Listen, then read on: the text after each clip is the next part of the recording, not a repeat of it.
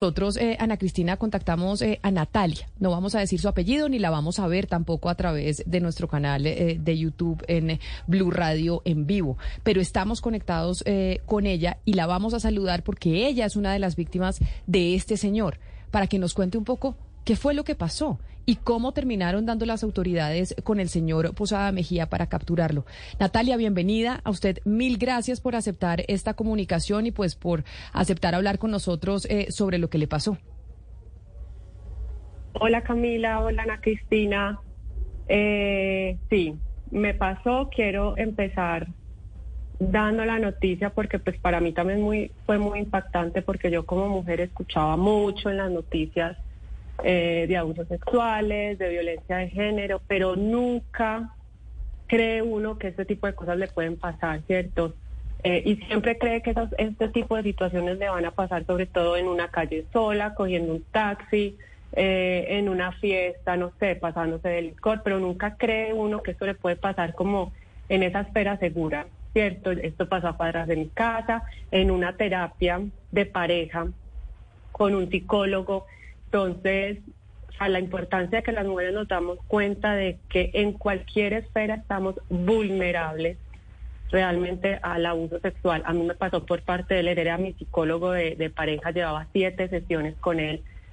frecuente algunas veces con mi esposo y algunas veces sola. Esto pasó el 14 de febrero, yo llego sola al consultorio de él a una cita a las 5 de la tarde. Eh,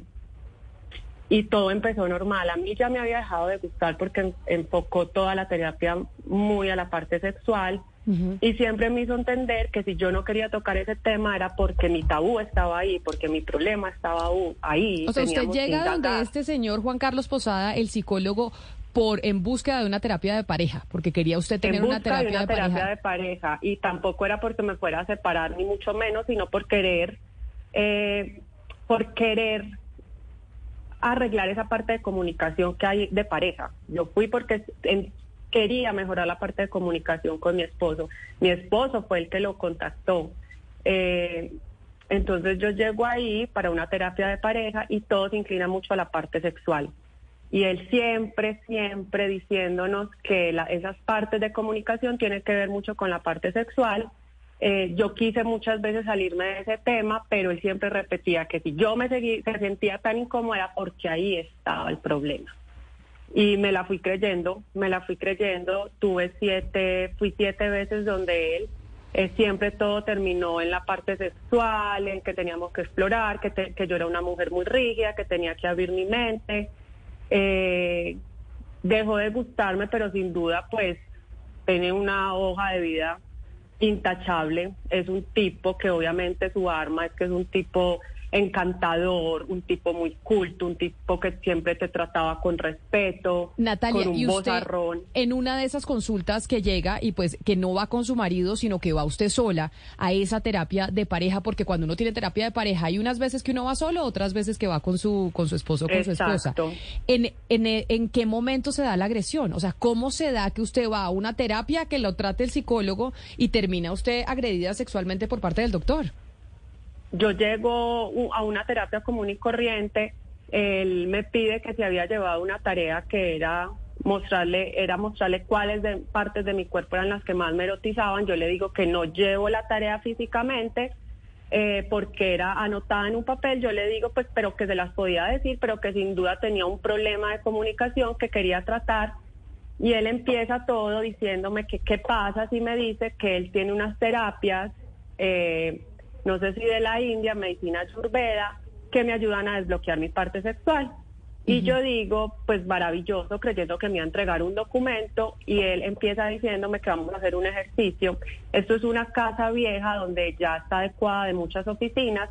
y él me dice que recorramos la casa, que le muestre qué lugar me erotiza más y yo le digo que no entiendo el ejercicio, que lo único que le puedo decir era que cuál era el lugar más bonito de la casa, en todas estas yo ya me sentía en peligro. Pero él todo el tiempo me hablaba, todo el tiempo me decía que, que tenía que dejar esa mente tan controladora, que era una mujer llena de miedos, que me tenía que abrir a nuevas experiencias, eh, que tenía que aceptar estas terapias avanzadas y yo siempre tuve una confusión. Siempre me sentí Natalia, mentalmente. ¿Usted cuando fue a esta terapia, alguien se la recomendó? Es decir, ¿alguna otra mujer estuvo en terapia con este señor y le dijo que él recurría a este tipo de prácticas sin decirle que se había sentido agredida sexualmente, sino que él tenía este tipo de terapia o usted esto la cogió por completo, por, por sorpresa, eh, ciento por ciento? A mí me lo recomendaron, me lo recomendó una psicóloga que era, era recomendada a sus pacientes donde él, eh, también presumiendo obviamente el prestigio que tiene este señor, lo recomendaban y logramos tener una cita con él, pero yo nunca conocí a nadie que hubiera ido donde él, aparte de esta psicóloga que se le recomienda a mi esposo, eh, que fue muy importante en el, en el caso, eh, y bueno, finalmente en ese consultorio yo entro en pánico absoluto, ocurre el abuso sexual y bueno, de ahí para allá tomo la, decisión también muy ayudada por una red de apoyo que, que es súper importante en estos momentos de ir a poner la denuncia en la fiscalía sin entender lo que se venía, sin entender quién era esta persona y todo lo que se iba a destapar con esta denuncia. Eso me parece lo más importante, porque usted dice, yo conté con una red de apoyo, puse la denuncia después de lo que sucedió. ¿Cómo fue ese proceso de poner eh, la denuncia que incluso hoy pues tiene eh, con, eh, con, la decisión de parte de la Fiscalía de haber capturado al señor Juan Carlos Posada? ¿Cómo es ese proceso que yo creo que es importante que las mujeres también lo escuchen? Porque usted dice, uno cree que a uno le va a pasar una agresión sexual en un callejón a oscuras cuando se baja de un bus y resulta que le puede terminar pasando yendo a donde un doctor o con un eh, primo o con un tío o con, el, o con un mejor amigo incluso. Claro, o sea, todo nos puede pasar en cualquier lugar, en una empresa, o sea, estamos vulneradas en esta sociedad. Esa red de apoyo yo creo que fue fundamental, o sea, yo yo termino, mi primera persona a la que tuve fue una psicóloga, que fue la psicóloga que me lo recomendó, creo que esa, esa primera confrontación de uno siente culpa, claro, yo ahí entendí por qué no puse resistencia. Y muchas veces creemos que el hecho de no oponer resistencia es que nosotros estamos de acuerdo en el abuso sexual. Yo nunca estuve de acuerdo, evidentemente, pero entré en un pánico absoluto que entramos las mujeres y entendí que era la vulnerabilidad de género, esa que yo escuchaba y que nunca realmente me había como sentado a, a entender de qué se trataba. Nosotros cuando entramos en pánico, obviamente todos los seres humanos quieren huir, quieren, eh, se, acelera la, respiración para, para enfrentarse a una batalla o huir, pero nosotros las mujeres cuando el, o sea, esto es inconsciente, esto no es que racionalmente nosotros lo sintamos, cuando la persona a la que tienes al frente, con la que te tocaría pelear, tiene más peso, tiene más habilidades biológicas para ganar la batalla, tu cerebro se desconecta. Entramos en una, se llama inmovilidad tónica, donde las mujeres nos quedamos paralizadas y es la mejor forma de supervivencia. Si a mí esta psicóloga, si a mí medicina legal no me da estos datos, yo quedo con una culpa enorme de por qué no hice nada. Y es la primera pregunta que te hace todo el mundo, ¿por qué no hiciste nada? Y yo me sentí culpable y dije, no hice nada pero tuve primero esa red de apoyo de una psicóloga de medicina legal donde me dijeron, no eres culpable, es inconscientemente las mujeres no tienen cómo defenderse frente a un hombre de 1,80, de 80 kilos. Natalia, pero eso también me parece importante porque entonces puede pasar que uno en esa situación, uno no sabe cómo reacciona ni cuando lo van a robar, ni cuando le ponen una pistola en la cabeza, ni cuando lo van a violar. Uno no tiene ni idea cómo reacciona en esos casos. Dependiendo de la reacción, usted en ese momento dije, oiga, se, empezó a sentir culpable y dijo, ¿será que yo no, pues mejor, yo dejé que este tipo me hiciera eso y hubiera podido hacer algo completamente distinto? Y eso seguramente le ha pasado a muchas mujeres que nos están escuchando. Lo que le dijeron los profesionales es, oiga, no, eh, que usted haya, que usted no haya reaccionado es eh, consecuencia de lo que le pasa a una mujer en el cerebro cuando la están agrediendo sexualmente. Exactamente, exactamente. Y yo creo que ese fue el primer argumento que yo escuché y me hizo quitarme un poco esa culpa después a mi familia, mi primer núcleo, mi esposo, eh, y su primera, su primera reacción fue tenemos que poner una denuncia en la fiscalía. Después le cuento como a mi red de apoyo, hermanas, amigas, y también fue hay que ir a poner una denuncia a la fiscalía. Entonces me sentí contenida, apoyada para tomar la decisión de llegar a la fiscalía. Yo llegué a la fiscalía, pongo la denuncia, me mandan a medicina legal uno tiene que ir a urgencias eh, de su EPS, activar la clave, empiezan a haber una serie de, de situaciones que uno tiene que enfrentar que son duras y que es muy importante tener a alguien al lado que te apoye y te diga, sí, estás haciendo lo correcto, porque siempre va a estar la duda, siempre va a estar la duda de, claro, yo lo primero que hice fue meterme, cuando yo logré salir de allá a las dos horas, meterme a ver quién era este tipo y cuando yo me encuentro que es una persona que es locutora de radio, que escribe en un medio eh, de la ciudad, que sale en un programa regional con unas mujeres, que es docente, que fue decano de una facultad de psicología, yo, a mí me dio susto y dije, ¿contra quién me estoy enfrentando? Y tener esa red de apoyo que te diga, estás haciendo lo correcto, o sea, no importa quién es el sujeto, el delito es el delito, no importa quién lo cometa, eso es vital para una persona que va a poner una, una denuncia a la fiscalía. Eh, aquí, Camila, es importante, recuerde que al principio de esta denuncia yo le dije que era una denuncia muy distinta a las otras y es por el camino que ha seguido Natalia. Y Natalia consiguió seguir ese camino en que hay una denuncia, en que hay una captura, en que ella sabe hay términos tan precisos como la inmovilidad tónica, ella sabe el camino de todo lo que le pasó precisamente porque tenía lo que se llama una red de apoyo. Y sobre eso le quiero preguntar, Natalia. Usted nos ha dicho, bueno, mi esposo, mi hermana, quienes la, han apoyado. Usted cuando sufre todo esto, cuando tiene esta vivencia tan dura que nos está contando, ¿cuál es ese camino que usted recorre y el papel que cumple acá, que es muy importante en la historia suya, el papel que cumple el amor de las personas que están alrededor suyo? Yo creo que es muy importante también cuando, o en mi caso, cuando uno ha construido lazos en su vida o ha vivido como intentando vivir conscientemente y crear lazos fuertes en su vida, yo hoy digo, eh, pues tomé la decisión porque construí lazos en mi vida que en un momento difícil me sirvieron de apoyo, ¿cierto? También es difícil para las personas que están cerca, es, es muy difícil y también me pareció increíble después de de esto, que la gente preguntara por encima sobre este señor y salieran muchas víctimas, estudiantes, y a decirme como gracias. O sea, inclusive hablé, con una de estas niñas que me dice, o sea, perdón porque yo en el 2014 pude haber denunciado y no lo hice por miedo. Y me enfrenté que de verdad la sociedad sí, sí está tapando al abusador. O sea, las empresas realmente prefieren eh, salir, despedir a estas personas sin justa causa, indemnizarlas por guardar el bien nombre de las empresas. Eh, encontré que hay mucho silencio en todo esto, que cuando llega una amiga a decir un delito de abuso sexual, a nosotros y a la gente también le da susto y lo primero es, no, estás exagerando, no. Y, y como sociedad no, nos callamos, nos callamos porque a nosotras nos da miedo, nos da miedo que nos juzguen porque da vergüenza, porque da culpa. Y creo que también el papel está en que cuando a nosotros nos llegue una víctima de abuso sexual, sea una amiga, sea un familiar,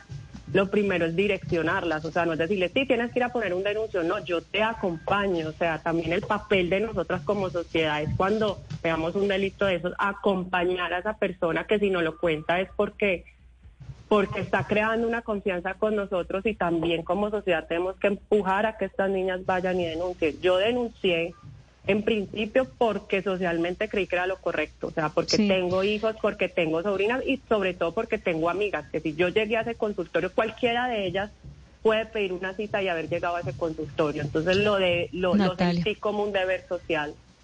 Natalia, pues ante todo, gracias por eh, su valiente testimonio, por la valentía de hacer un proceso judicial y además de hablar de, esto públicamente en un medio de comunicación. Mire, si bien es claro que usted no tiene la culpa de lo que le sucedió eh, y ya nos ha descrito ese fenómeno de parálisis y de alienación, que son realmente eh, reacciones de autoprotección,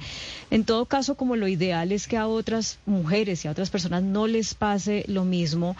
¿qué les diría a ustedes a ellas si están atravesando una situación que las puede llevar a algo similar para que a tiempo puedan salir de ella, o sea, que se puedan dar eh, cuenta de que están generando ese mecanismo de autoprotección que, que, de alguna manera las conduce a que sigan ahí y no pidan ayuda antes de que les puedan hacer daño. Yo creería que cuando uno va, o en este caso preciso, cuando uno va al psicólogo, inclusive en audiencias quisieron disfrazarla como una terapia holística que él, que él hace, eh, pero la psicología es una profesión regulada, donde el terapeuta nunca te puede tocar y en caso de que él quiera hacer una de estas terapias holísticas o cualquier profesional quiera hacer una terapia holística donde requiera tocar tu cuerpo, debe haber un consentimiento informado. Entonces, la primera, si a ti te empiezan a hacer un, procedimiento donde tocan tu cuerpo y tú no estás debidamente informado, hay que dudar, o sea, no está bien hecho. Si te quieren o no hacer daño, ya hay un procedimiento de la psicología mal realizado. Ningún psicólogo puede tocar tu cuerpo y nosotras no sabemos hasta qué punto llegan ciertas terapias a las que asistimos. Eh, cuando vamos a Reiki o cuando vamos al psicólogo, no entendemos hasta qué punto estos profesionales pueden llegar con nosotros a, manipularnos. Y yo no lo sabía. Yo fui a una terapia cuando yo me acuesto en esa camilla, cuando él empieza a tocarme con los dedos, yo seguía confundida mentalmente si de verdad lo que a mí me estaba pasando en ese momento era una terapia. Yo estuve quizás a unos minutos de haber salido corriendo, pero mi pensamiento racional fue, ¿qué pasa si me tiro por una ventana? ¿Qué pasa si me quito a este tipo de encima? ¿Será que, o sea, yo dije, ¿será que me puede pasar algo? Y ahí entré en un modo que yo no fui racional, yo no pude escapar de ahí. Entonces yo creo que es conocer a dónde vamos y qué tipo de terapias, a qué tipo de terapias vamos, o sea, porque nosotros vamos expuestas sin saber hasta qué punto el profesional puede llegar con nosotros, ¿cierto? O sea, hay una no entendemos, las mujeres no tenemos claro qué es ni siquiera el abuso sexual. A mí me llegó una, un caso de una niña que me cuenta su historia y al final me termina diciendo, es que yo creo que lo que a mí me pasó no fue tan grave para ir a una fiscalía y entendí que es que ni nosotras las mujeres entendemos hasta qué punto es un abuso sexual.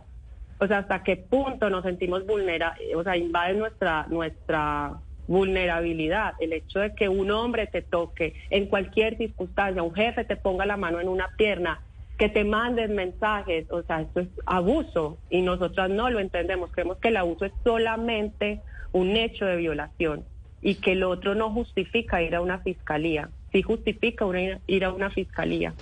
Y, usted lo está demostrando, Natalia, y por eso, como le decía a mi compañera Claudia Palacios, gracias por haber sido tan valiente y gracias por aceptar contar esta historia, que sin duda es ejemplo, y le digo, para mí, porque muchas de las cosas que usted eh, nos contó en estos micrófonos y las respuestas que le dio a mis preguntas, pues yo no tenía ni la menor idea. Por eso le agradezco enormemente que haya aceptado esta comunicación y que haya aceptado eh, salirle a los micrófonos de Blue Radio.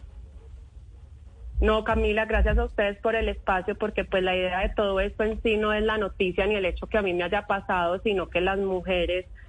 como que de pronto concienticemos más estos hechos y, aprendamos un poquito de las historias ajenas. Sé que hay muchas mujeres que nunca creen que esto les puede pasar, pero que en cada historia